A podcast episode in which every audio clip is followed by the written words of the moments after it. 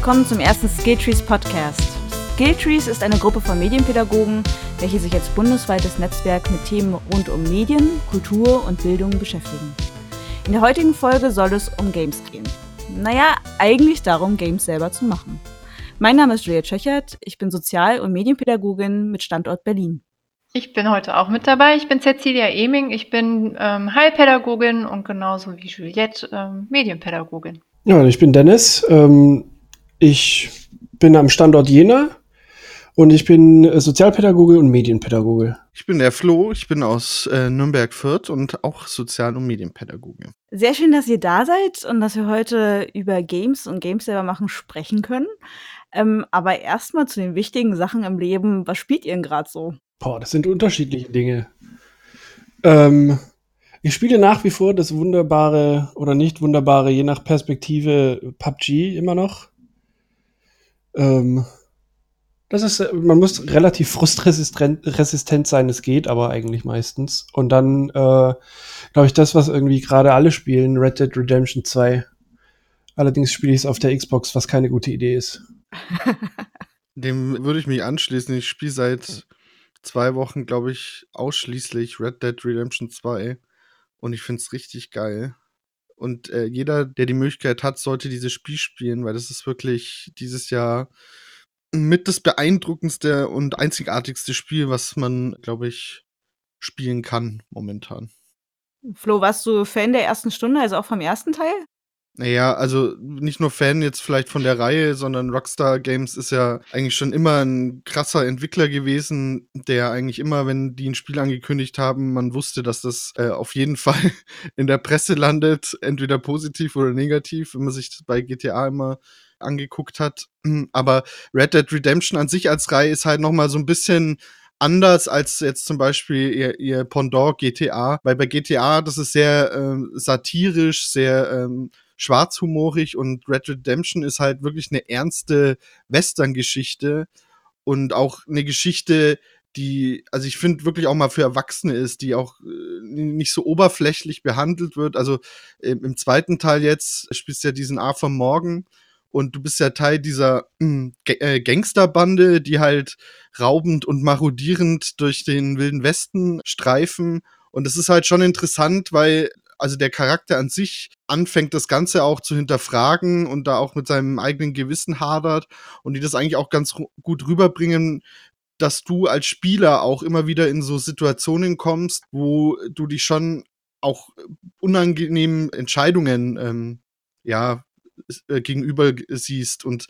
teilweise auch so ein Kloß im Magen hast, ob du jetzt demjenigen das Geld wegnimmst oder es äh, der armen Familie äh, überlässt. Andererseits ist es halt dein Job, du bist ein Gangster äh, im Wilden Westen. Also es ist ein sehr, sehr gutes Spiel. Und ich finde wirklich, also wenn man mal sehen will, wie auch äh, so Storytelling in Computerspielen at its best ist, dann sollte man dieses Spiel gespielt haben. Okay. Und Zille, welches Spiel ist gerade bei dir im Rechner am Laufen? Im Rechner. Ähm, ich spiele schon seit geraumer Zeit, also seit Monaten eigentlich immer wieder Into the Breach. Ein Strategie- und Taktikspiel mit 64 Feldern wie beim Schach und man muss gucken, dass man gegen Aliens antritt und hat dafür nur drei eigene Figuren zur Verfügung. Und das spiele ich immer wieder rauf und runter und jede Insel fünfmal. Diejenigen, die es schon gespielt haben, wissen, was ich meine. Ja, ich zocke derzeit, weil nämlich unser guter Kollege Max, der vielleicht in einen der nächsten Folgen dabei sein wird, mir einen Gutschein für Meat Boy geschenkt hat. Und tatsächlich, das war eine ganze Weile auf meiner Wishlist. Ich weiß nicht, wie er drauf gekommen ist. Ich glaube, wir haben gar nicht darüber gesprochen. Und auf einmal war da ein Gutschein und ich habe ihn angenommen und ich habe es sehr lange gespielt. Hast du den Controller schon gegen die Wand geklatscht? Ja, meine Daumen taten sehr weh. Okay.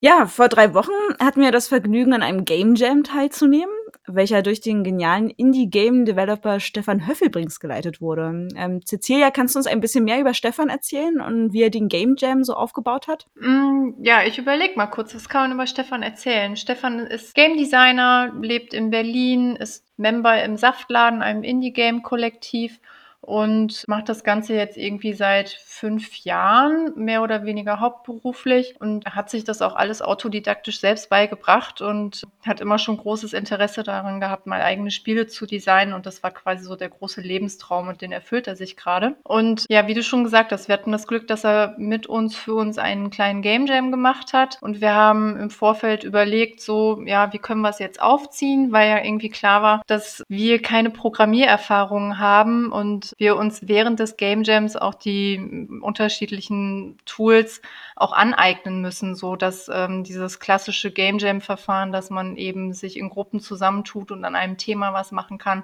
da vielleicht gar nicht so gegeben war, sondern auch ein großer Hauptpunkt war überhaupt diese ganzen Tools, die wir dann hatten, Unity, Scratch, Bitsy und Kodu besser kennenzulernen. Und Stefan hat uns einen kleinen Einblick gegeben, wie sein Arbeitstag ähm, aussieht, an welchem Spiel er gerade arbeitet und hatte uns auch, er hatte, glaube ich, die hohe Erwartung, dass wir vielleicht auch was in Unity programmieren können, was schon ein sehr professionelles Programm ist ähm, hatte dafür auch was vorbereitet und dann war schon recht schnell klar, das überschreitet unsere bis dahin erworbenen Kompetenzen. Und ja, hat einfach ähm, nochmal so kurz über Herangehensweisen gesprochen, da werden wir gleich vielleicht auch noch drauf kommen. Und ja, hat uns dann nochmal einen kurzen Einblick zu Scratch und Bitsy gegeben. Und ähm, Kodu wurde dann nochmal ähm, spontan mit reingebracht, weil wir das ja äh, mal während unseres Studiums in dem Seminar ausprobiert hatten, so dass das auch nochmal jemand einfach weiter benutzt hat. Und ja, wir hatten uns im Vorfeld ein Thema überlegt, damit wir nicht alle da hin und her durch die Gegend schwimmen und nicht wissen, wozu wir was arbeiten wollen und haben dann das Thema Pause gewählt und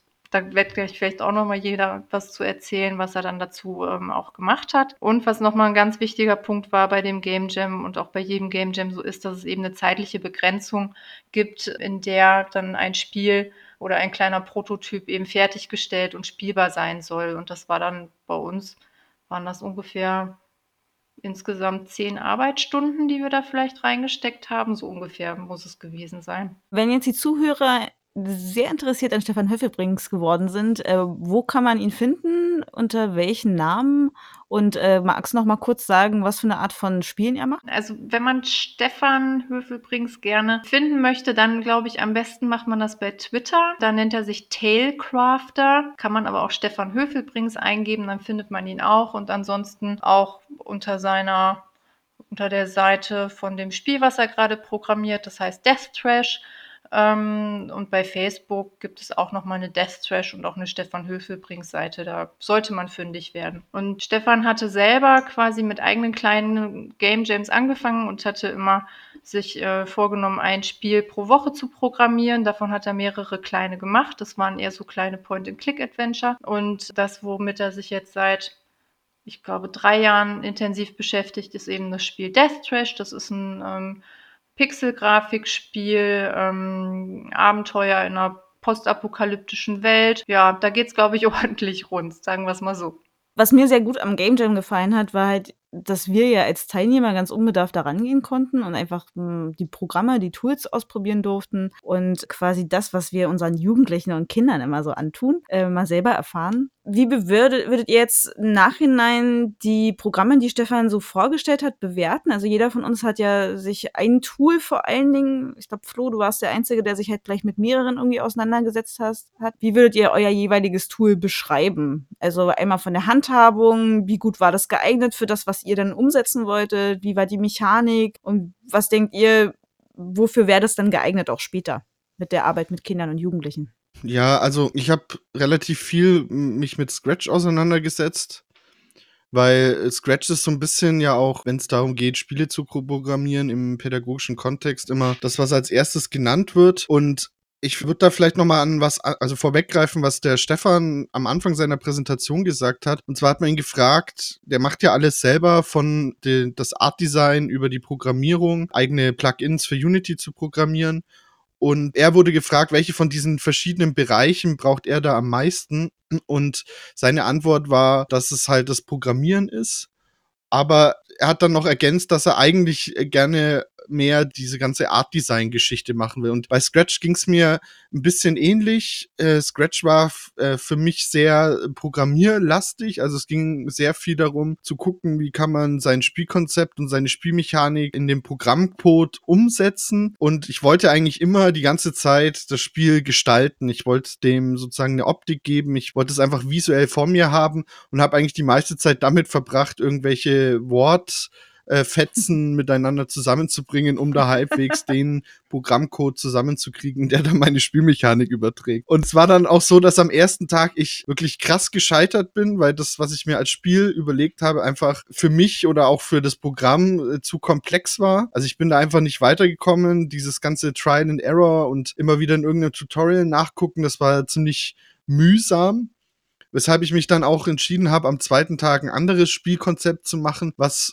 eigentlich eher ein klassisches Spielkonzept ist, wo ich einfach so ein bisschen mich Copy-and-Paste-mäßig bedienen kann, damit ich sozusagen die Grundmechanik habe, das Grundgerüst und dann endlich auch mit dem Design anfangen kann.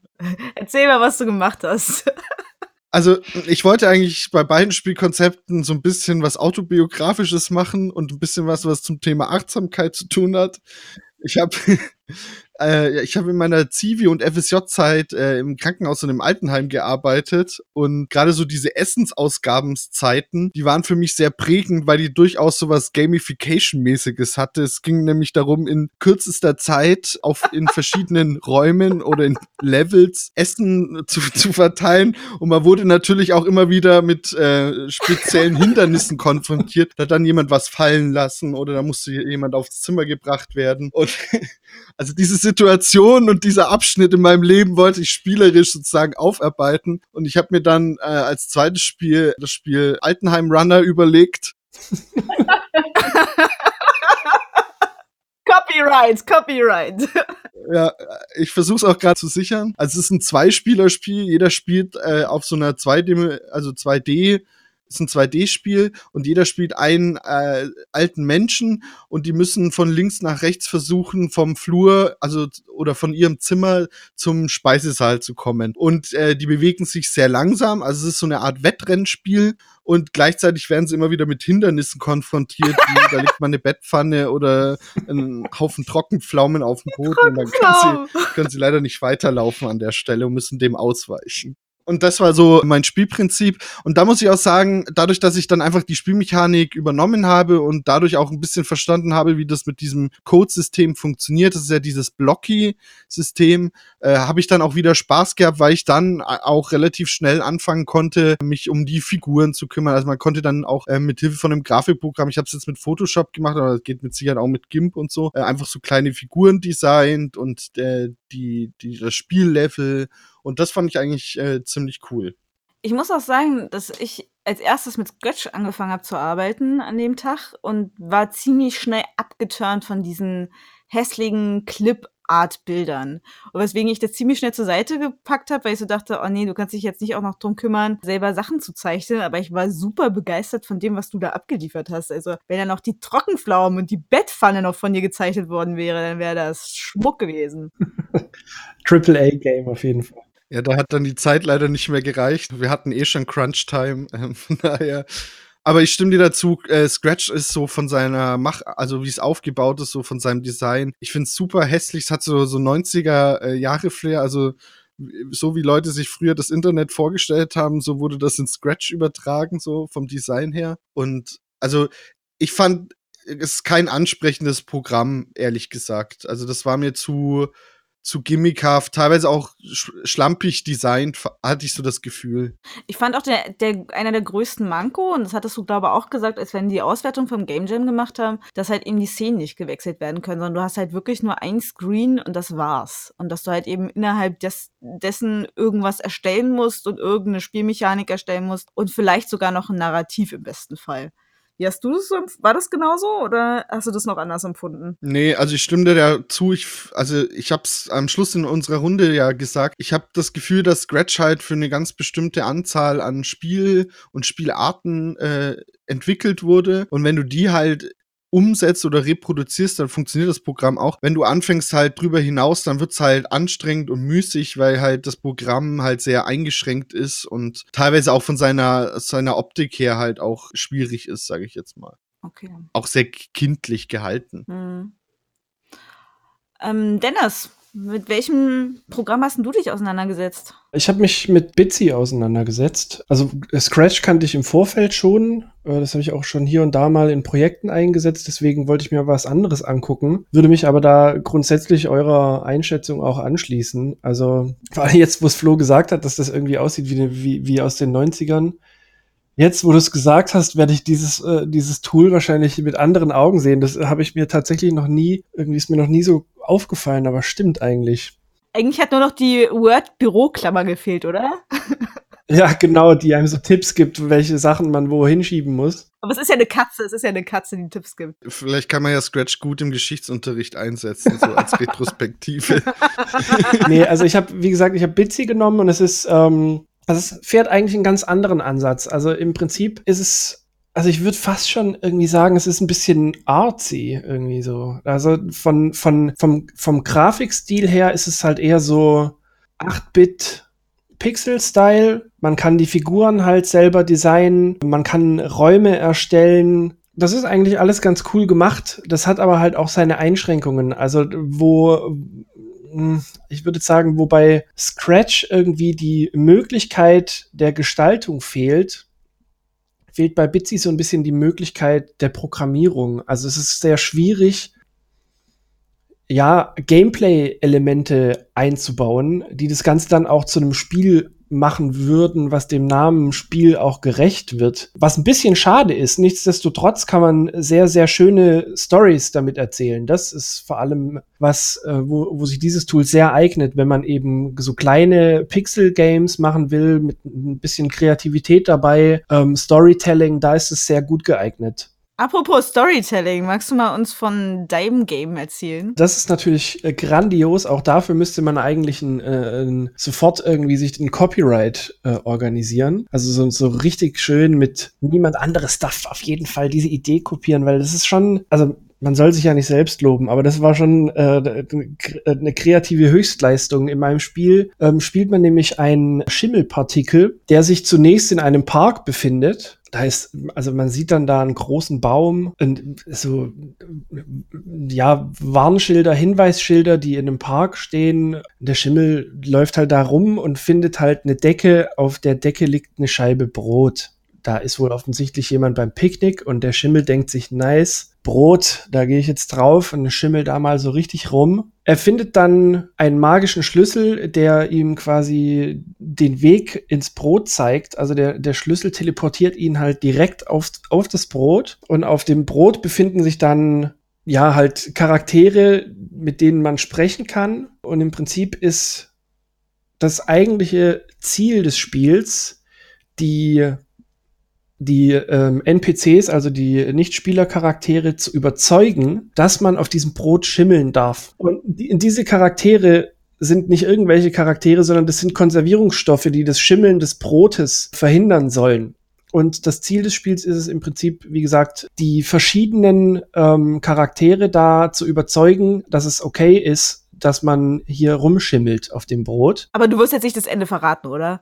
Nein, also äh, das obwohl, eigentlich kann ich es ja machen. Das Spiel ist ja im Prinzip noch gar nicht fertig. Die, es ist ja, also man könnte es vielleicht als Early Access Titel veröffentlichen. Also ich bin halt, also wie schon gesagt, ich bin halt dann an meine Grenzen gestoßen, weil ich wollte eigentlich das so machen, dass man halt Entscheidungen treffen muss, die dann nachher dafür sorgen, dass die äh, Konservierungsstoffe, die sich auf dem Brot befinden, dann entweder Ja sagen oder Nein sagen. Das war aber in dem Tool leider nicht umsetzbar oder ich habe es in der Kürze der Zeit, die wir hatten, schlicht und ergreifend nicht rausgefunden. Das kann auch sein. Das ist was, was ich mir auf jeden Fall nochmal angucken werde, weil ähm, das Tool an sich finde ich, wie gesagt, für so kleine narrative Spiele wo es halt um eine Storyline geht, finde ich das ganz gut. Und es greift vielleicht auch ein bisschen da rein, was, was Flo vorhin schon meinte, so ein bisschen im Vorfeld. Gruppenprojekte beispielsweise. Da fände ich das super geil, weil man halt einfach äh, Geschichten entwickeln kann mit einer Gruppe zusammen, das dann später in diesem Spiel umgesetzt werden muss oder kann. dafür finde ich das echt ganz gut. Ja, also ich finde, was ein bisschen schade ist, ich hätte gerne vielleicht auch noch mal so ein Game Jam gehabt, wo man wirklich so als Gruppe zusammenarbeitet. Wir waren ja alle so in unserem äh, persönlichen Projekt drin, weil ich schon gemerkt habe, ich glaube, wenn man sowas ein bisschen auch aufteilt, also wenn jemand sehr affin ist fürs Programmieren, dann äh, hat er da auch mehr Spaß und derjenige, der vielleicht mehr in dieser Design- oder Ideenentwicklung Ecke ist, der macht dann halt das. Also ich glaube, da kann man auf jeden Fall auch noch mal, was für Motivation auch angeht, noch mal ganz anders an solche Sachen rangehen, gerade auch wenn es mal so, so Hürden gibt, weil dann natürlich dann jeder auch äh, unterschiedliche Präferenzen hat und vielleicht auch teilweise äh, unterschiedliches Maß an Geduld. Bei mich macht das ja auch irgendwann wahnsinnig, muss ich ehrlich zugeben, wenn ich bei so frickeligen Sachen nicht, nicht weiterkomme. So. Aber ich finde es interessant, also gerade das Bitsy fand ich echt spannend, weil äh, so bei all den Spielen, die da genutzt wurden, immer so ein Narrativ dabei war.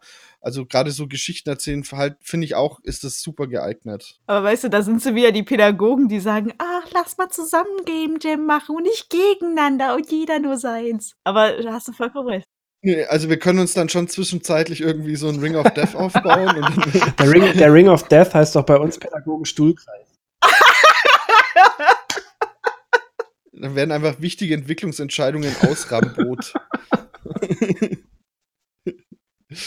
nee, aber ich, ich, also ich hätte zum Beispiel das Programmieren nicht gebraucht, das hat mir nichts gegeben, muss ich ehrlich sagen. Und das Designen äh, war für mich das viel Spannendere auch. Also beim Game Design. Also ich muss auch sagen, dass ich zum Beispiel mega Probleme hatte, überhaupt meine Story zu finden, um dann überhaupt eine Idee zu bekommen, welches Programm wäre am, am besten geeignet dafür, was ich da irgendwie erzählen möchte im Narrativ. Und da hat es mir echt total geholfen, dass Cecilia gesagt hat, ey, lass mal zusammensetzen und ein bisschen brainstormen, weil alleine komme ich nicht weiter. Und ich dachte so, oh, holy Sille, äh, lass uns zusammensetzen. Und tatsächlich, ich habe zum Beispiel von Sille eine Idee geklaut. Aber Cecilia, magst du mal erzählen, was du bei Bitsy programmiert hast? Ja, also genau, das, was ich letztendlich gemacht habe, habe ich in Bitsy umgesetzt. Hatte aber auch vorher überlegt, also ich glaube, ich habe drei Stunden gebraucht alleine, um mich wirklich zu, also auf ein Thema äh, festzulegen und auch zu überlegen, okay, benutze ich jetzt ähm, Scratch oder Bitsy, weil ich in Scratch auch schon mal was einfach so in der Freizeit ausprobiert hatte zu machen und das auch ganz gut funktioniert hat und dann aber bei diesen ganzen Ideen, die ich hatte, schon wusste, dass Scratch mir das nicht irgendwie ähm, bietet, was ich dafür brauche, weil ich eben wusste, ich will eine Geschichte erzählen und habe mich dann für Bitsy entschieden. Und ich habe eine Geschichte erzählt aus meiner Ausbildungsvergangenheit, als ich noch Maler und Lackierer gelernt habe und der kleine Lehrling war und für alle in der Mittagspause immer Massen an Currywurst, Pommes, Mayo Bestellungen halt äh, ja besorgen musste in, vor der Mittagspause, damit man dann auch pünktlich mit Mittag machen konnte. Und dementsprechend hieß mein Spiel Mittag machen. Und ich habe eine kleine Figur gestaltet, die durch Park laufen muss und den Weg zur Pommesbude finden muss. Dort eine ähm,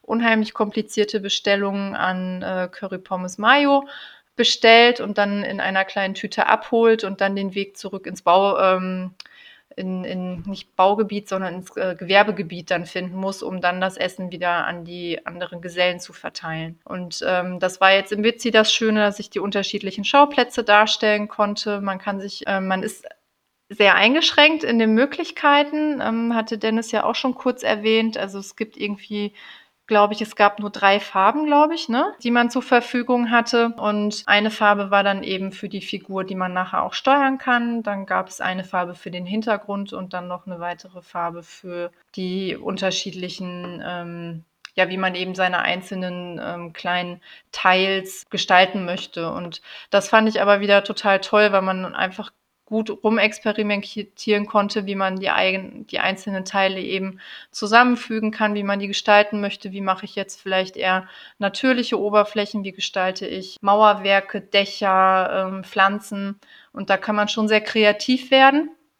Und das ging mir dann genauso wie Flo auch. Also dieses Gestalten im Spiel, das hat unheimlich viel Spaß gemacht. Programmieren hätte ich da gar nicht wollen, weil ich da mit dem Gestalten schon so viel Zeit auch einfach verbraucht habe, damit es auch vielfältig aussieht. Und diese Einschränkung, da kann man sich natürlich auch drüber ärgern, vielleicht auch, wenn man vielleicht im Vorfeld was anderes erwartet hat. Aber letztendlich fand ich das irgendwie auch ganz reizvoll, dass man eben nicht aus dem Vollen schöpfen konnte, sondern sich da auch ein bisschen reduzieren musste und nochmal ganz anders nachdenken muss, ja, wie kriege ich das denn jetzt überhaupt umgesetzt, damit die anderen sehen, was ich da überhaupt zeigen möchte. Und fand das dann gar nicht so dramatisch, dass man dann ähm, eingeschränkt ist. Und im Nachgang habe ich dann noch gesehen, dass man ähm, bei Bitsy auch die Möglichkeit hat, kleine GIFs mitzuschneiden. Also man kann dann seine Figur zum Beispiel laufen lassen und lässt eine Aufnahme dann eben machen kann dann sich das anschauen, finde ich das jetzt gut, finde ich es nicht gut, ich kann es nochmal ausprobieren und ich habe dann zum Beispiel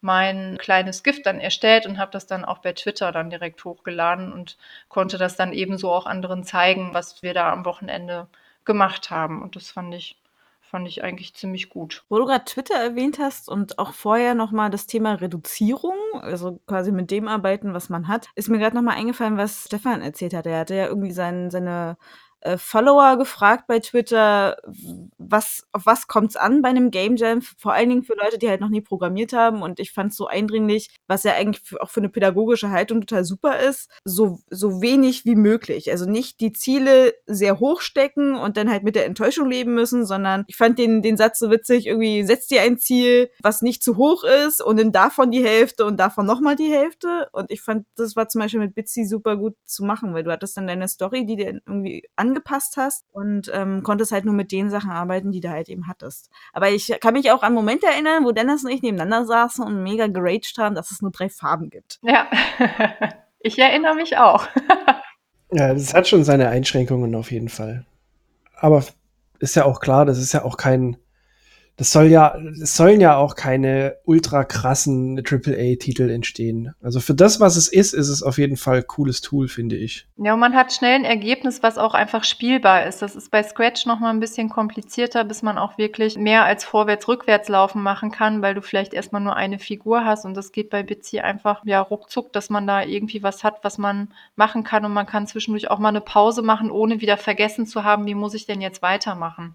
Bei Scratch hast du die Gefahr, dann vergisst du vielleicht, ach, wie funktionierte das nochmal? Und dann sitzt du am nächsten Tag da und kannst dich vielleicht nicht mehr erinnern. Vor allen Dingen, was ich auch so mitgenommen hatte, was äh, Flo dann bei der Auswertungsrunde gesagt hatte, war halt eben, Scratch bietet mehr Sachen als Bitsy von, von Bewegung, also dass sich Sachen drehen können, äh, random aufploppen und so weiter, was halt bei Bitsy alles ja gar nicht möglich ist. Aber dann kommst du an einen Punkt, wo du denkst, ey, voll die geile Idee, die halt super fürs Gameplay passt und dann auf einmal findest du raus, okay, dafür gibt's aber überhaupt keinen Code bei Scratch. Also da gibt's keinen keinen Block, den du einfach rein fügen kannst und auf einmal macht das Spiel genau das, was es machen soll, sondern bist du wieder einfach eingeschränkt. Ich finde halt, also man merkt halt, wie äh, stark das halt auch einen in seiner Kreativität auch dann hemmt, auch in der Ideenentwicklung. Wenn du permanent irgendwie merkst, du scheiterst eigentlich an, an dem Programm und an der Mechanik und das ist eigentlich schade, weil ich fand alle Prototypen auch, selbst die, die wir nicht umgesetzt hatten, die hatten ja irgendwas Spannendes, irgendwas Charmantes oder auch die Geschichten, die man da erzählen wollte. Und deswegen fand ich es dann irgendwie auch so, so deprimierend, mit Scratch zu arbeiten, weil es einfach, ich war so euphorisiert am Anfang und das hat mir dann eigentlich so ein bisschen den Wind aus den Segeln genommen. Also bis ich dann halt gesagt habe, okay, ich muss es dann so reduzieren, dass ich überhaupt damit abschließen kann und zufriedenstellend auch ein Ergebnis habe. Ich glaube halt auch bei Bitsy, also ich hatte auch Bitsy genommen. Meine Story war eine WG-Party, wo ein junger Mensch auf einmal aufwacht und nicht weiß, wo er ist und eigentlich nur nach Hause möchte und er findet den Ausgang nicht. Und weil Bitsy ja einfach Sachen hat, wie zum Beispiel, man kann Sachen aufnehmen. Also Dennis, dein Schimmelboy, hat ja immer den Schlüssel aufgenommen und ist dann rüber transportiert worden. Das heißt, man konnte damit verbinden, dass halt ein Eingang und ein Ausgang auf eine neue Fläche halt eben passiert. Tille hatte ja auch gerade gesagt, dass halt eben Sachen aufgenommen werden können und dadurch halt eben dann zum Beispiel ein Dialog passiert, entweder mit dem Gegenstand oder wenn man an eine Person rangeht, dass halt ein Dialog passiert. Ich habe zum Beispiel halt diese Ein- und Ausgänge dafür genutzt, dass halt eben ich so ein Labyrinth gebaut habe und dass man halt eben den richtigen Weg benutzen muss. Und wenn du halt eben durch die falsche Tür bist, dann kannst du nicht durch die Tür zurück, weil die erstmal gesperrt ist. Dann musst du erstmal durch das ganze Wohnzimmer, durch die Küche, um endlich im Flur aus dieser furchtbaren WG-Party rauszukommen. Ich würde vielleicht noch mal ein Programm reinwerfen, was ich finde, was so ein bisschen beides sehr gut vereint. Äh, also Spielmechanik und äh, auch, dass man die Möglichkeit hat, Geschichten zu erzählen. Wir hatten ja äh, einen Monat davor ja diesen Minecraft-Workshop, wo wir auch mit dieser Edo-Version gearbeitet haben. Und da fand ich, da hattest du eigentlich beides. Da hattest du wahnsinnig viele Möglichkeiten, wie du so Spielmechaniken umsetzen kannst und auch, dass du da jetzt weniger äh, so abstrakt das Ganze auch programmieren musst mit irgendwelchen Wortbausteinen, sondern du hast dir im Endeffekt ja auch wirklich dein Spiel gebaut Und gleichzeitig hattest du aber die Möglichkeit, darüber auch eine Geschichte zu erzählen. Und da, das fand ich halt toll, da waren wir ja auch in vier Gruppen und da gab es ja auch einen wahnsinnig krassen kreativen Ausfluss. Und auch wenn man sich mal anguckt, was teilweise in Minecraft auch gemacht wird, das ist ja total abgefahren. Und das finde ich eigentlich, ich glaube, das ist auch der Grund, warum Minecraft also nicht nur generell so beliebt ist, sondern auch hier im pädagogischen Kontext, ist halt, weil es in der Hinsicht halt wirklich das äh, Full Package ist. So. Also ich habe einen, einen einfachen Zugang, es ist, hat eine spielerische Komponente. Es ist auch von der Ästhetik zeitlos im Grunde genommen. Also so, bei Bitsy war ja auch der Vorteil durch diese 8-Bit Grafik. Das sieht ja auch in zehn Jahren nicht scheiße aus, sondern das ist, das ist zeitlos und es hat schon so eine gewisse Grundästhetik, die man dann schon von Haus aus eigentlich schon ansprechend findet. Ja, aber also jetzt weniger ähm, da Spielinhalte zu erstellen, sondern mehr so, ja, wo halt also gemeinsam irgendwie ein Bauprojekt umgesetzt wird. Also weniger jetzt Spielerstellung, sondern eher so. Also was ich zum Beispiel ganz lustig finde, ist, um es halt auch aus diesem äh, Computerkontext rauszuziehen, die guten alten äh, Lego-Steine herzunehmen und in einem Teil von einem Projekt irgendwie tatsächlich in, in der Gruppe irgendwie Sachen zu bauen mit Lego-Steinen und diese Sachen dann später in dem Multiplayer-Modus von, von Minecraft im Kreativmodus halt eben äh, digital umzusetzen. Also Minecraft ist halt mächtig. Du kannst halt im Prinzip alles machen. Also ich würde das sogar noch ergänzen. Wir haben das bei uns, äh, nutzen das auch ganz oft im Kontext mit 3D-Druck. Und zwar, dass wir es umgekehrt auch machen, dass wir Sachen in Minecraft bauen, die wir dann mit Hilfe von dem 3D-Drucker in die physische Welt wieder transportieren. Ah, okay, ist auch cool. Also auch so in Richtung äh, Stadtplanung, äh, also wie möchte ich meinen Stadtteil gestalten, sowas zum Beispiel. Na, Jugendbeteiligung, ne? Genau, oder auch, wir haben mal so ein kleines Projekt gemacht, das hieß äh, Gegensätze und da mussten sie halt die Jugendlichen im Minecraft jeweils ein Werkstück, also zwei Werkstücke insgesamt erstellen, die sozusagen einen Gegensatz darstellen. Und das war super, das haben wir an einem, einem Tag gemacht als, als Ferienangebot, haben dann die Sachen auch ausgedruckt und präsentiert. Und das ist halt nochmal spannend, weil du dann auch das, was du da in diesem digitalen Raum erstellt hast, dann auch mal so haptisch in der Hand hast. Also das hat dann schon fast was von so Bildtauerei äh, oder Architektur. Das ist witzig, weil ich habe was ähnliches geplant gehabt. Leider habe ich dann die Fördermittel dafür nicht bekommen, dann ist es leider äh, ins Wasser gefallen. Also wir haben jetzt, äh, ich habe jetzt keinen 3D-Drucker zur Verfügung gehabt, aber in, also bei mir wäre es Photoshop gewesen, aber ein ähnlicher Ansatz. Zur äh, Stadtteilerneuerung gab es ein, ein, ein Landschaftsarchitekturbüro, ist das, glaube ich, die sich damit auseinandergesetzt haben, die da auch sehr partizipativ mit, äh, mit Jugendlichen zusammengearbeitet haben. Und es war im Prinzip ein ähnlicher Ansatz, also halt Plätze, die sie in ihrem Stadtteil gerne hätten, die dann in Minecraft irgendwie umgesetzt werden können und danach im, im Nachgang mit Photoshop werden werden die Bauwerke aus Minecraft in die jeweilige, also in Fotos eingefügt von dem Platz, wo das nachher mal stehen soll, das Bauwerk oder, oder der Spielplatz oder wenn es auch nur eine Parkbank ist oder so, aber halt einfach verschiedene Sachen, die dann in Photoshop eingebaut werden, finde ich super spannend, weil es halt auch gleich irgendwie mehrere ähm, medienpädagogische Felder abdecken kann und man das so ein Projekt im Prinzip von einem zwei Stunden Kurzprojekt bis auf ein zwei Wochen Projekt ausdehnen kann. Also Minecraft, wie gesagt, das ist, also ich meine nicht umsonst hat das Microsoft vor ein paar Jahren für eine Milliarde Dollar gekauft und bietet mittlerweile Universitäten an, ihre künstlichen Intelligenzen darüber zu simulieren. Also es ist eigentlich schon, könnt schon diskutieren, ob das eigentlich auch noch ein, schon, also immer noch ein Spiel ist, weil das ist von, von den Möglichkeiten her eigentlich schon fast mehr als das, finde ich. Ja, auf jeden Fall. Vielleicht noch so ein kleiner Hinweis: Dieses Programm, mit dem man Gegenstände aus Minecraft in den 3D-Drucker übertragen kann, nennt sich Mineways. Also Way wie der Weg und Mine halt wie bei Minecraft. Und das ist auch eine Freeware, also äh, eine Open Source äh, Software, die kostet nichts. Muss man einfach googeln und äh, kann sich die einfach runterladen. Und die ist auch super leicht zu bedienen. Also wenn da mal jemand Interesse hat, einfach mal Mineways äh, suchen. Ähm, das Programm ist kostenlos. Minewaves. Haben die auch Frank Sinatra mit auf dem Bild drauf im Pixel? Äh, nee. Also es, so wie es ja immer so ist bei so Open Source Sachen, die ja auch kostenlos sind, da wird dann auch weniger auf das Design und das Marketing geachtet. Äh, da geht es dann mehr darum. Aber mehr auf die Punts. Mehr darum halt, dass das Ding überhaupt läuft. Okay. Ähm, Dennis, du hattest ja auch gerade eben schon erzählt, dass du ähm, ja auch schon mal mit Scratch ein Projekt mit Jugendlichen gemacht hast. Ähm, kannst du ein bisschen davon erzählen? Weil wir jetzt schon ein bisschen gehatet haben, okay, Scratch wäre jetzt nicht das Tool, wo wir da sehr viel Bock gehabt hätten. Also Flo hat sich ja ein bisschen ein, eingefummelt in Scratch, aber magst du da noch von ein bisschen erzählen?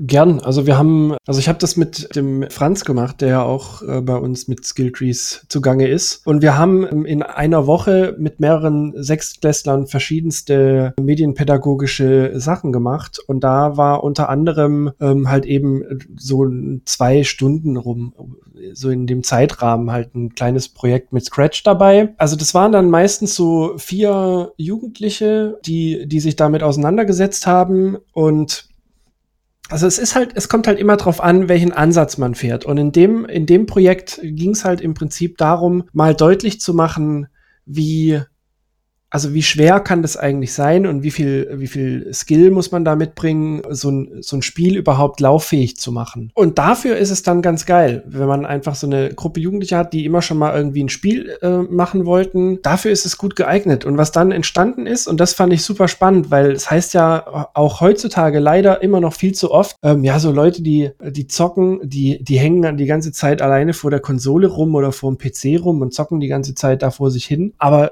die, die äh, Jugendlichen haben, also ohne dass man darauf hingewiesen hat, irgendwie alle ausnahmslos Multiplayer-Spiele entwickelt. Oha wo im Prinzip zwei Figuren steuerbar waren. Also es war eigentlich so das Spielkonzept von allen. Ein Spiel, da erinnere ich mich dran, das war auch ziemlich, ziemlich cool gemacht und ziemlich witzig. Ähm, es gibt halt einen, einen, kleinen Fisch, der im Aquarium rumschwimmt oder im Meer. Ich weiß gar nicht, was sie sich dabei gedacht haben. Wahrscheinlich eher im Ozean. Und dieser, dieser kleine Fisch muss halt so Schätze einsammeln, so kleine Münzen oder so.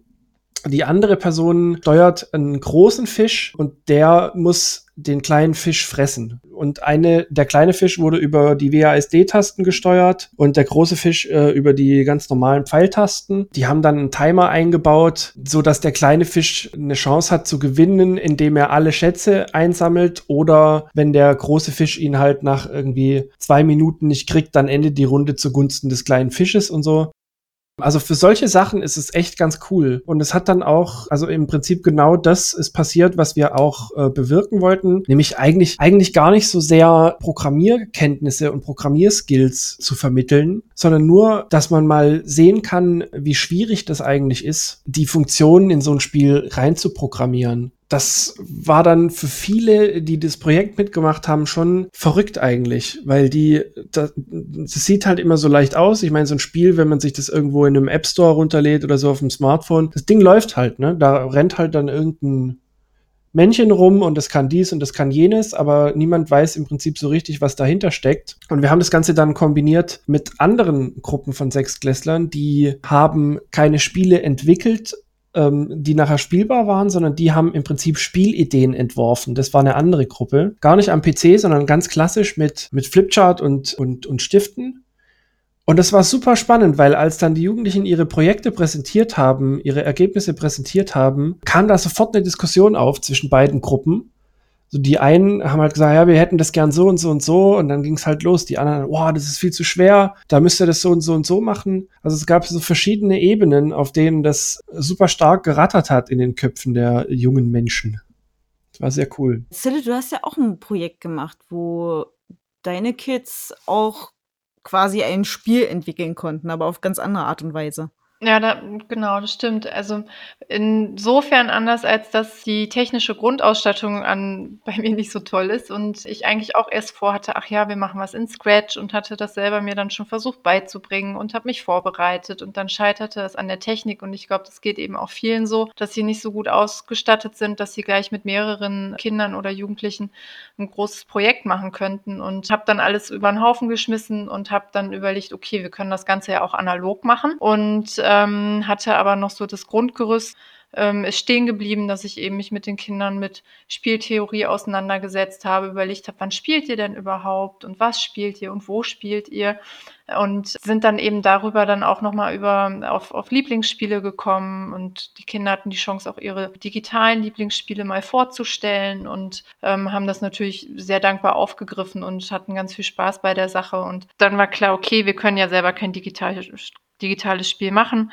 Und dann hatte ich mir eben im Vorfeld überlegt, okay, jedes Kind, es war auch während der Sommerferien das Projekt, bringt eine Kiste oder einen kleinen Karton mit und kann da sein eigenes Spiel ähm, einbauen. Und wir sind eigentlich so vorgegangen, wie es eben die Game Designer auch machen. Wir haben Papierprototypen gebaut, haben immer wieder Probespielphasen gehabt, ähm, also Testspielphasen gehabt, wo die Kinder geschaut haben, ob ihre äh, Mechaniken funktionieren, ob sie, also sie konnten sich dann noch verschiedene Entscheidungsmechanismen überlegen, ob sie Überwürfel machen, ob sie Karten nehmen oder, oder, oder. Und nachdem dann der Spielprototyp abgesegnet war, haben sie das dann eben in diese eine Kiste reingebaut. Und damit hatten sie für diese zweiwöchige Projektphase direkt ihre Lagerstätte für das Material, was sie am nächsten Tag wieder brauchten. Sie hatten hatten die Transportkiste und sie hatten auch direkt das Spielbrett dabei, weil der Karton dann auch bei den meisten auch wirklich als Spielbrett fungiert hat und die die Kiste auch nochmal auseinander gesägt oder ge geschnitten haben und das ganz vielfältig genutzt haben. Und das war ganz spannend zu beobachten, dass da auch viele Kinder, so wie wir das jetzt bei unserem Game Jam gemacht haben, teilweise auch so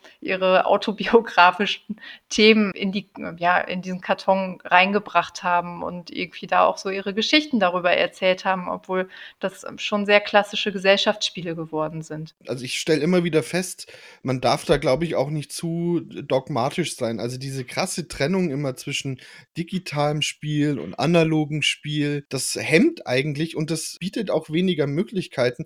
Ich kann mich noch erinnern, als wir unsere Spielvorstellungen auch hatten und gerade bei Bitsy, wo wir dann festgestellt haben, ja, da gibt es schon so die ein oder andere Einschränkung, dass wir dann angefangen haben, naja, wie kann man denn vielleicht Bitsy dann einfach in den analogen Bereich holen und das dann damit noch ergänzen. Also wir hatten dann so Escape Room Ideen auch, wo dann einfach Bitsy ein Teil von einem übergeordneten Spiel ist.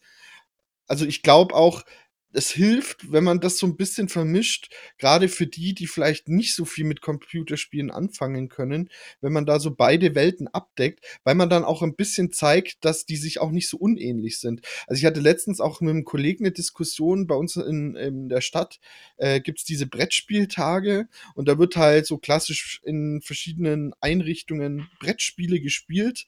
Und dann habe ich gemeint, na ja, aber man könnte ja eigentlich auch so äh, in der einen oder anderen Spielstätte das so ein bisschen mischen, so analoge mit digitalen Spielen. Und dann meinte er so, ja, das ist aber doch nicht dasselbe und so. Bei Brettspielen, da sitzen die ja zusammen und spielen miteinander. Da habe ich gesagt, naja, es kommt also zum einen halt auf das Spiel auch drauf an und zum anderen ist es nicht so, dass Computerspiele, dass man da immer nur alleine sitzt und da ultra un unkommunikativ ist, sondern im Gegenteil. Aber da funktioniert vielleicht auch manchmal Kommunikation auf einer anderen, anderen Ebene auch.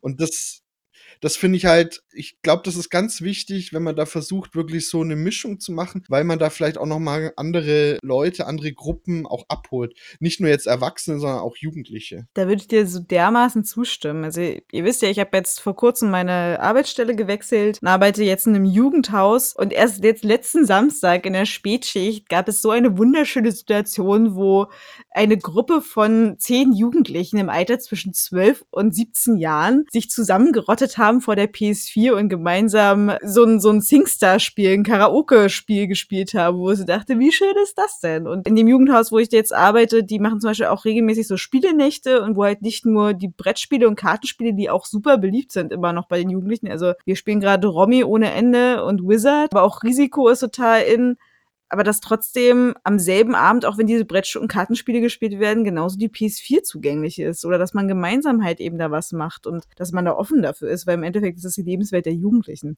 Ja, das ist auch, also ich glaube, da hat man auch manchmal die Angst, wenn man jetzt Brettspiele und Computerspiele daneben stellt, dass dann es nur noch um die Computerspiele geht und äh, die Jugendlichen dann gar keine Lust mehr haben, Brettspiele zu spielen. Und das halte ich halt ehrlich gesagt für Quatsch, weil Brettspiele mittlerweile auch so wieder so eine Renaissance stattgefunden hat, dass also Brettspiele spielen ist cool und es gibt auch richtig coole Brettspiele und ich bin da der festen Überzeugung, wenn du da beides anbietest, bietest, dann wird das auch entsprechend beides genutzt. Also da, da, da wird das eine dem anderen, glaube ich, nicht so wahnsinnig aufgewogen, wie da immer äh, gedacht wird. Also wir haben äh, daran anknüpfend vielleicht, also wir haben jetzt erst letzte Woche bei uns im Jugendzentrum ein Turnier veranstaltet und zwar ein Kicker-Turnier, das aber kombiniert war mit äh, FIFA 18. Und es war mega cool. Es war mega cool, weil halt, also es kam eigentlich niemand, der gesagt hat, äh, aber wir wollen nur FIFA und äh, wir wollen nur Kicker. Es war total cool, weil wir haben halt, also wir haben halt Leute da gehabt, die halt super krass skillig waren am Kickertisch und wir hatten halt Leute da, die super skillig bei FIFA 18 waren. Eigentlich waren die wenigsten bei beidem besonders gut und es hat sich super ergänzt, hat sich super ausgeglichen. Also niemand ist im Prinzip auf der Strecke geblieben, alle konnten irgendwie glänzen und es war mega cool. Und das bieten sich ja auch super viele Kooperationsmöglichkeiten im Prinzip. Also wir haben hier mit einem lokalen Kickerverein zusammengearbeitet, der dann mit den Leuten, die noch nie oder sehr selten Kicker spielen, irgendwie nochmal so, so Trainingsrunden gemacht und so. Und die, die bei FIFA besonders gut waren, haben dann halt denen vom Kickerverein irgendwie dieses Spiel erklärt und so. Das war mega nice und es war mega kommunikativ. Ich würde da auch gar nicht mehr trennen wollen. Warum auch? Also es ist ja, also ein Spiel ist ein Spiel ob das jetzt an dem Kickertisch stattfindet oder, oder an der PlayStation 4, das lässt sich sehr gut kombinieren. Ich sehe da keine Probleme. Ich brauche euren Konzeptentwurf, das würde ich auch machen. Sehr cool. Aber ich finde halt auch, das wäre jetzt auch so, so unser nächster Punkt. Es gibt ja auch immer mehr Innovationen, was halt eben auch die Vermischung von, von haptischen, greifbaren Sachen, jetzt nicht VR gemeint, sondern halt eben wirklich, dass man Sachen zusammensteckt und probiert und dass die halt eben digital umgesetzt werden, ohne dass ich jetzt halt eben große Skills haben muss, in, sei es äh, Videoarbeit oder halt eben Programmierarbeit oder oder oder. Welche Tools sind gerade sehr reizvoll für euch, für eure medienpädagogische Arbeit oder halt auch privat? Und welche erwartet ihr sehnsüchtig? Also bei mir zum Beispiel Blocksit steht gerade auf meiner Wishlist. Ich möchte unbedingt Blocksits bestellen. Genau, wie sieht's bei euch aus? Blockstils ist doch das, wo man die, äh, ist das das mit diesem, mit diesem Plastikbrett, wo man dann diese, diese einzelnen Blöcke da reinsetzt und die dann abscannt? War das das? Genau, das ist so das Montessori unter diesen äh, Spielen. Zille, dein Einsatz! Dafür muss ich es erstmal ausprobieren, ob ich dann sagen kann, ja, ist wie bei Montessori. ist sehr haptisch, das ist mein Flur bestimmt. Nein, das ist so mit so Steck, also das ist ja wie diese Steckbretter früher bei Montessori auch waren. Genau, also auch, also ich will auch Montessori da äh, jetzt nicht äh, die, die Qualitäten absprechen, ne? Genau, Flo, du hast ja gerade wunderbar zusammengefasst, was Blocksits so beinhaltet. Hast du schon ausprobiert? Ähm, wie war die Handhabung? Also so viel konnte ich auch noch nicht damit machen, aber ich habe ein bisschen mit der App schon rumprobiert und ich habe schon festgestellt, also es ist so vom Design her schon deutlich wertiger als jetzt zum Beispiel Scratch. Und du kannst halt wirklich auch ganz viel machen, also von Figuren gestalten, über die Levels bis hin zu den Hintergründen. Ist zwar von der Spielmechanik ja erstmal so ein klassisches Jump'n'Run, aber das bietet schon auch sehr viel tolle Gestaltungsmöglichkeiten. Und es ist auch so, dass man sowohl mit dem Brett analog Levels und Figuren bauen kann, aber es bietet auch die Möglichkeit, in der App selber zu einem virtuellen Brett dann Sachen zu gestalten. Also, weil es ist zum Beispiel so, dass in dem Starter-Kit da ist nur eine bestimmte Anzahl an äh, Steinen und diese Steine sind äh, ja äh, farblich unterschiedlich und jede Farbe hat aber auch eine Bedeutung. Also grün ist zum Beispiel immer für Bodenplatten, rot ist so Feuer, also Platten, wo man nicht drauf springen darf. Dann gibt's noch so Item-Steine äh, und da sind halt nicht so viele drin bei jeder Farbe, dass du zum Beispiel jetzt die ganze Platte mit einem mit Grün äh, setzen kannst. Da kannst du dir dann halt in der App behelfen, indem du das dann virtuell einfach nochmal ergänzt und ausschraffierst. Und was ich auch cool finde, ist bei Bloxel, das ist zum einen, da haben die äh, einen ganz großen Pool an Videotutorials, die wirklich gut gemacht sind auch, die das Ganze auch nochmal sehr visuell zeigen, wie man die einzelnen Sachen macht.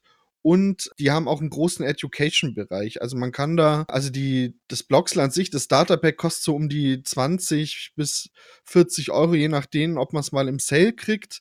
Und diese School Education Bundles, also da hast man zum Beispiel das teuerste ist das Klassenbundle. Da kriegst du dann für 25 Schüler so ein, so ein Paket. Das kostet um die 250 Dollar, also so um die 250 Euro ungefähr.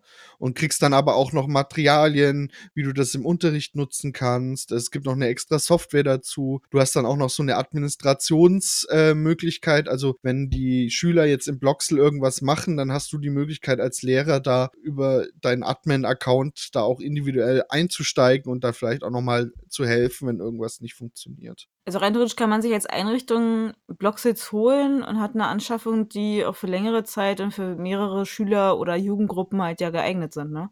Ja, also ich meine, das, wie gesagt, äh, man muss das vielleicht auch noch mal ein bisschen äh, in der Praxis austesten, auch für welche Altersgruppen das gedacht ist. Empfohlen wird es ja ab acht, also das ist so das Jüngste. Ich denke aber auf jeden Fall bis, bis 14, 15 ist es auf jeden Fall spannend, wenn nicht vielleicht sogar auch nochmal für den einen oder anderen 16-Jährigen, weil man kann da halt schon auch sehr kreativ auch sein und sehr individuell dann sein Spiel gestalten und es versucht schon auch die Möglichkeit zu bieten, dass man über sein Spiel Geschichten erzählt. Also man kann Charaktere bauen, den kann man Dialoge verpassen und solche Sachen halt. Ich habe auch mitbekommen, dass äh, Blocksets jetzt ja auch irgendwie seine Fühler überall hinstreckt und zum Beispiel jetzt ja auch mit Disney kooperiert und es jetzt eine Star Wars Edition gibt, ne? Ja, also, ist ja, also ursprünglich ja von Martell auch. Also ja. die sind ja, machen ja seit eh und Tag Spielzeug für, von irgendwelchen Franchises. Ja. Barbie zum Beispiel. Barbie. War He-Man nicht auch bei Mattel? He-Man? Ja.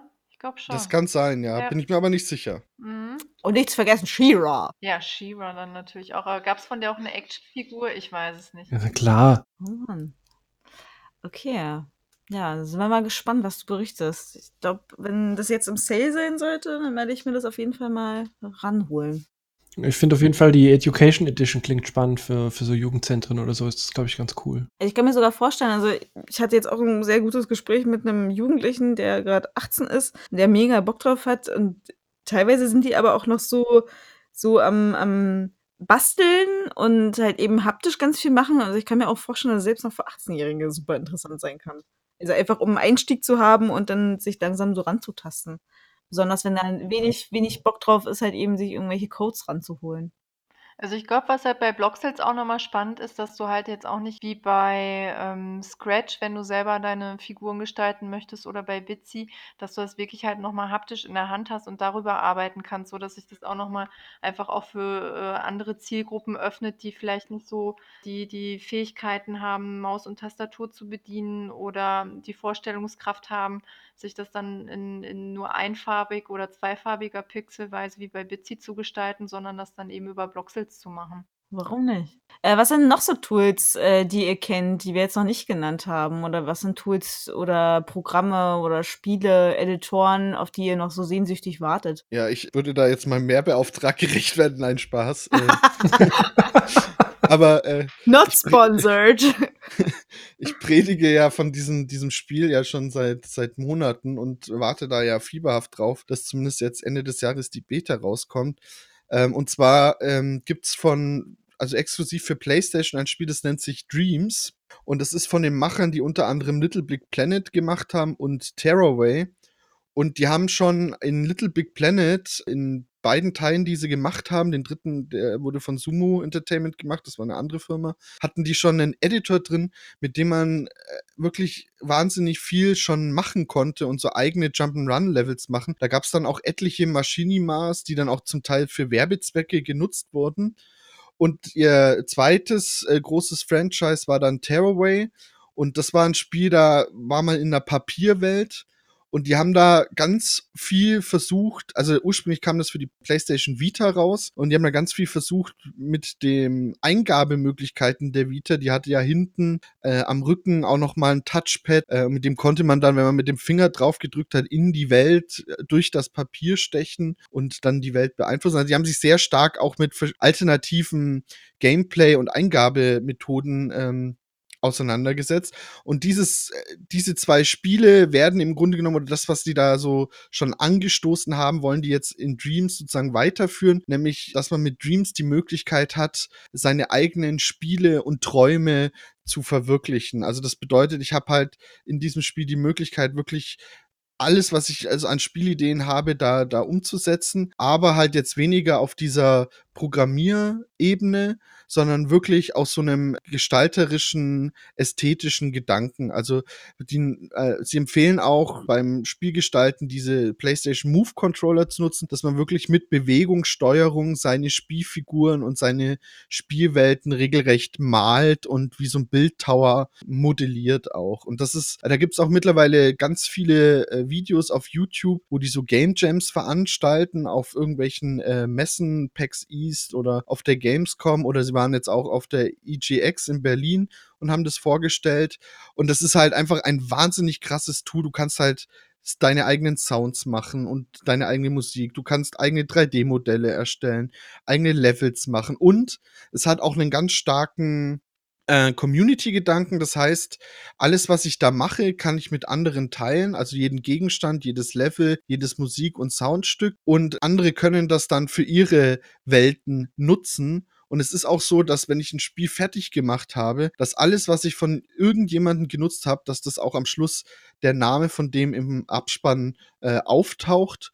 Und das kommt auch noch hinzu, wenn ich zum Beispiel selber äh, gut im Musikmachen bin, aber jetzt eher schlecht in äh, 3D-Modellierung, dann kann ich mir zum Beispiel auch Leute suchen, die sich bewerben und sagen, ich bin gut in 3D-Modellierung, mich kann man anheuern. Und dann bauen die gemeinsam sozusagen an einer Spielidee, die der jeweilige halt gerne umsetzen möchte. Also ist ein total abgefahrenes Tool, kann man, glaube ich, stundenlang drüber reden, was das alles kann. Und es gibt auch ganz viele, die das schon getestet haben, die auch aus dieser Spieleentwicklerbranche kommen die sagen, das ist wirklich sehr wertig und auch sehr zugänglich, weil es halt wirklich dieses haptische Versuch. Es hat auch einen äh, PlayStation VR Support, das heißt, ich kann theoretisch auch, wenn ich so eine VR-Brille habe, mich in meine Spielwelt begeben und die dann wirklich wie Matrix, äh, wie in der Matrix dann auch äh, gestalten vor Ort.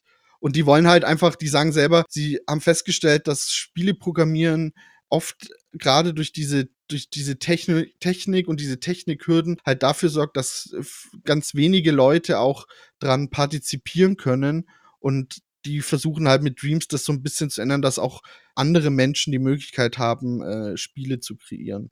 So, jetzt habe ich ganz viel gesagt, ich kriege kein Geld dafür, aber ich kann nur empfehlen, das mal auf dem Schirm zu haben, weil es ist auch so, dass fast jede Jugendeinrichtung hat eine Playstation bei sich stehen. Das heißt, von der Anschaffung her wäre das auch äh, jetzt nicht äh, das größte Ding, was man bräuchte, aber es bietet eine Möglichkeit, gemeinsam in seinem, seiner Jugendeinrichtung vielleicht auch mal ein Spiel zu entwickeln mit dem Programm.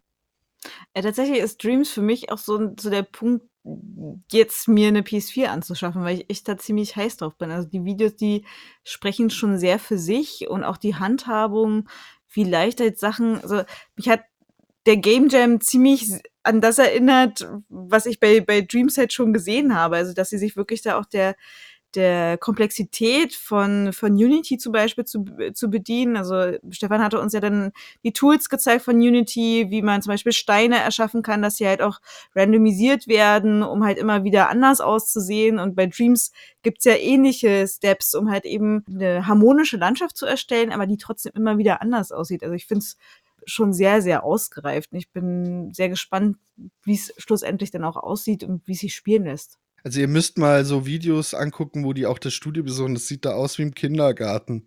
Also wirklich überall so Spielzeug und bunt und so. Also es ist kein, die sind auch diese Medium Molecule, das Studio, das ist auch kein, kein so 0815 Studio, was einfach so den nächsten Blockbuster macht. Die sind total experimentierfreudig und ich glaube, die gehen auch stärker auch in so eine pädagogische Richtung. Also dass das auch in unserem Kontext her passen kann. Also ich bin da auch, also ich setze da große Hoffnung rein auf jeden Fall. Ich habe nur manchmal, manchmal regt es mich ein bisschen auf, dass es halt PS4 exklusiv ist ich hätte das gerne auf einer anderen Plattform auch noch. Das finde ich super schade. Aber also so, was man, also all die Möglichkeiten, die es halt bietet, die sind halt schon mächtig. Also es ist schon, wie, wie würde man sagen, wenn man, wenn man so eine hippe Person wäre, würde man vielleicht von einem Game Changer sprechen. Das ist, äh, ist, also ich glaube schon, dass das ein riesiges Potenzial hat. Ich bin dann nachher tatsächlich, aber trotzdem, weiß ich nicht, ich bin da immer ein bisschen skeptisch bin ich schon noch, weil was dann da wirklich nachher Gameplay-mäßig, also ohne Programmierung halt, das weiß ich gar nicht, ist Programmierung da ein Thema? Also wird es da die Möglichkeit geben, auch Dinge zu coden im Prinzip oder ist es einfach nur Nee, also so wie ich das jetzt mitbekommen habe, musst du nicht coden, weil im Endeffekt die das komplett anders lösen von der Bedienbarkeit her. Das okay. heißt, wenn du zum Beispiel eine Figur hast, dann gibst du denen der halt entsprechende Be Bewegungsempfehle, aber so, dass du es halt sozusagen zeigst, wo die hinlaufen soll, zum Beispiel. Also okay. Also das ist ja, ist ja nicht nur, sie, also die bieten ja auch nicht nur an, dass man damit Spiele programmieren kann, sondern es soll auch die Möglichkeit haben, dass man zum Beispiel eigene Animationsclips machen kann. Also so Pixar-Style-mäßig, dass man dann seinen eigenen An Animationsfilm macht. Und du kannst auch Sachen reinladen und diese 3D-Modelle können theoretisch auch runtergeladen werden und für den 3D-Drucker verwendet werden. Also total viel soll da geboten werden. Klar, man muss sich das jetzt mal angucken. Äh, Ende des Jahres ist ja die Beta. Da bin ich auch gespannt drauf, wenn man da mal selber auch Hand anlegt. Aber die, die schon das in der Hand hatten, die waren hellauf begeistert von dem Teil. Also es gibt da zum Beispiel eine, äh, Szene auf der E3, wo die zum Beispiel mit Dreams so eine Art Konzert veranstaltet haben, wo im Hintergrund den großen Leinwänden diese modellierten Figuren waren und die Programmierer vorne mit ihrem PlayStation-Controller diese Figuren gespielt haben, so aller Augsburger Puppenkiste mäßig und da auch Instrumente dann gespielt haben, also total abgefahren hat. Also wenn das funktionieren sollte, dann glaube ich, ist das richtig cool. Meine Frage wäre jetzt so, wir haben jetzt über ganz verschiedene Programme, Tools, ähm, Editoren gesprochen. Was wäre eurer Meinung nach eine gute Reihenfolge, um Kindern und Jugendlichen na, das Spiel entwickeln so ans Herz zu legen und die auch daran zu her heranzuführen. Also ich, so ein, da gibt es so eine Blaupause, gibt es eigentlich nicht, würde ich jetzt sagen. Also das ist, es kommt halt immer drauf an, was man machen will. Das ist ja auch immer schon mal angeklungen, dass die Sachen halt ähm, sehr unterschiedlich sind halt in der Handhabung und sehr unterschiedlich von dem, was man halt eben machen kann. Also wenn man jetzt halt irgendwie Wert auf Narration legt, wäre es halt Bitsy. Wenn man Wert auf Programmierung legt, wäre es halt Scratch. Um jetzt nur mal zwei zu nennen. Also ich glaube, dass alle Tools geeignet sind, um Spieleentwicklung näher zu bringen. Es kommt halt nur darauf an, welchen Blickwinkel man betrachten möchte, würde ich jetzt sagen. Also es geht ja um ersten Zugang so. Und da würde ich aber immer noch sagen, dass Minecraft eigentlich so das Nonplusultra ist. Bei das Spielen, die immer noch wahnsinnig oft, das ist bekannt und du kannst halt über Minecraft da halt auch wahnsinnig viel erweitern und ja, also da, das wäre für mich sozusagen das, was an erster Stelle steht. Und die alle anderen, denke ich, die kann man dann vielleicht danach auch noch einsetzen. Aber wenn man wirklich mit was anfangen will, dann glaube ich, tut man sich da bei Minecraft mit am besten. Nochmal kurz, um auf Flo zurückzukommen was ich so denke, ist, wenn, wenn du direkt mit Minecraft anfängst, vorausgesetzt du hast den Zugang dazu, ist halt, dass du schon eine recht hohe Erwartungshaltung bei den Kindern wächst, ne? Weil, weil das dann ja doch schon von der Grafik her eine andere Hausnummer ist, als zum Beispiel das, was Bitsy dir anbieten kann. Oder eben auch Scratch, je nachdem, wie gut du selber zeichnen kannst oder welche Bilder du dann eben reinlädst, mit denen du dann weiterarbeiten. Was ich so denke, ist, glaube ich, dass bei diesen ganzen und auch den Erfahrungen, die wir jetzt gemacht, selber gemacht haben, auch gar nicht so zu, zu vernachlässigen ist, ist, dass die Kinder und Jugendlichen wahrscheinlich viel intuitiver mit den ganzen Tools und Frameworks umgehen, als wir das gemacht haben. Und man sich da vielleicht auch einfach trauen kann, die Sachen mit guten Grundkenntnissen einfach den Kindern und Jugendlichen vorzuschlagen, um, um sich da auch aus, ausprobieren zu können und bestimmte Erfahrungen auch natürlich zu machen, aber eben selber auch genug Grundwissen mitzubringen, um sie dann vielleicht aus bestimmten Frusttiefs dann auch wieder rauszuholen. Und das ist ja unser täglich Brot, damit dann umzugehen und da die Kinder dazu zu bringen, dann auch weiterzumachen. Also ich glaube eigentlich, dass man denen das schon ganz gut zutrauen kann, egal welches das ist und man dann vielleicht so ein bisschen lenkt, okay, so wie, Flo, äh, wie Dennis das gesagt hatte, je nachdem, was du jetzt gerade machen möchtest, dann nimmst du vielleicht eher das Tool und wenn du äh, Lust hast, was anderes zu machen, dann bietet sich das an. Und wenn jemand wirklich Bock hat auf Programmieren und Gestalten, dann ist Scratch auf jeden Fall eher anzuraten als zum Beispiel Bitsy. Und wer abstrakt denken kann und vielleicht mal was Abgefahrenes machen möchte, für den ist dann vielleicht Bitsy das Richtige und für diejenigen, die auch in, in, drei, in Dreidimensionalität arbeiten wollen, das ist ja bei Bitsy und äh, Scratch gar nicht möglich, für die ist dann Minecraft das Richtige. Hm. Ja, und es gibt ja auch noch so viele andere Tools. Also wir haben jetzt auch über, über Twine gesprochen. Wir haben noch, wir haben gerade nur kurz angerissen, wie könnte man Blocksy zum Beispiel halt eben einsetzen. Aber was ich so insgesamt raushöre, ist ja das A und O von Projektarbeit mit Kindern und Jugendlichen. Erstmal gucken, okay, was ist denn der Bedarf der Gruppe? Wie ist die Gruppenkonstellation mit, mit äh, was bringen die mit, was sind vielleicht die Affinitäten und dann halt eben mit dem Status quo halt eben anzufangen, okay, wie gehe ich damit weiter und was kann ich denen anbieten und worauf halt, haben die denn vielleicht auch Lust? Also wenn ich jetzt überlege, eine Gruppe Jugendlicher, die vielleicht schon voll in Fanfiction drin sind, vielleicht ist es dann halt wirklich geiler, dann halt eben Twine sich ranzuschaffen und dann halt eben darüber dann halt ein narratives Spiel zu machen, was halt eben komplett text-based ist, so. Also das sind für mich, glaube ich, so die großen Punkte zu überlegen, okay, was braucht die Gruppe, was möchte die Gruppe, was sind die Vorerfahrungen, vielleicht auch nochmal das, was, was du ja auch gesagt hattest, Flo, ein gemeinsames Projekt und einer Sache halt gemeinsam arbeiten und halt eben auch Gruppenkonstellationen, wie teilen die Leute sich auf nach Affinitäten, habe ich halt eben Bock zu programmieren, habe ich Bock eher zu gestalten. Ja, und es gibt ja auch noch ganz, also wir haben jetzt sehr viel über so klassische Spielformen auch geredet, aber wenn man sich jetzt so anguckt, zum Beispiel diese ganze Lo Local-Based Gaming-Geschichte, wo es halt auch ge darum geht, bestimmte Orte zu, in ein Spiel zu transformieren, das bietet auch noch mal wahnsinnig viele Möglichkeiten, ganz neue Aspekte auch. Ich würde aber trotzdem sagen, dass da durchaus noch Luft nach oben ist. Also ich finde jetzt nicht, dass die Sachen, die es momentan gibt, dass das jetzt schon das Maß aller Dinge ist.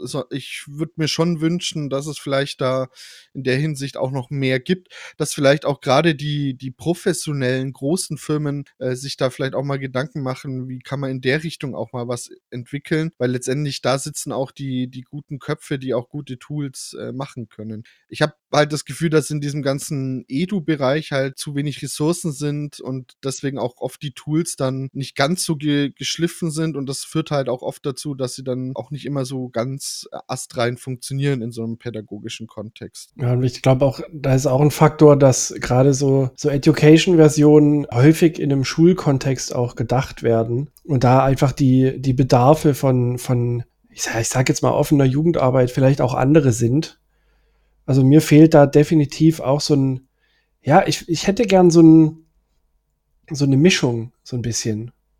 Das ist so immer, da denke ich mir dann immer so, oh, wenn, wenn ich jetzt irgendwie die, die Narration von, von Bitsy hätte, aber dann die Möglichkeiten, noch irgendwelche Features zu programmieren, die äh, nicht einfach äh, anklickbar sind, dann wäre das schon cool.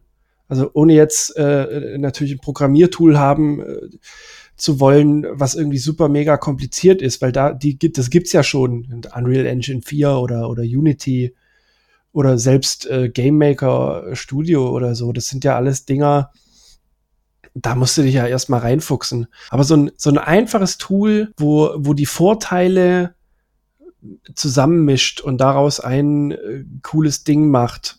Aber möglicherweise ist es ja Dreams, das wird sich dann zeigen. Vielen Dank auf jeden Fall an euch drei für die vielen Gedanken. Für unsere Zuhörerinnen und Zuhörer, was sind eure Gedanken als Medienschaffende und Medienpädagogen? Was bräuchte es eurer Meinung nach für das perfekte Tool für ein Game Jam oder halt das Heranführen ans Spieleprogrammieren? Vielleicht in einem Projekt mit Kindern und Jugendlichen. Wir bedanken uns bei euch fürs Zuhören und weitere Informationen könnt ihr gerne auf unserer Homepage skilltrees.de oder unter unseren Social Media Kanälen einholen.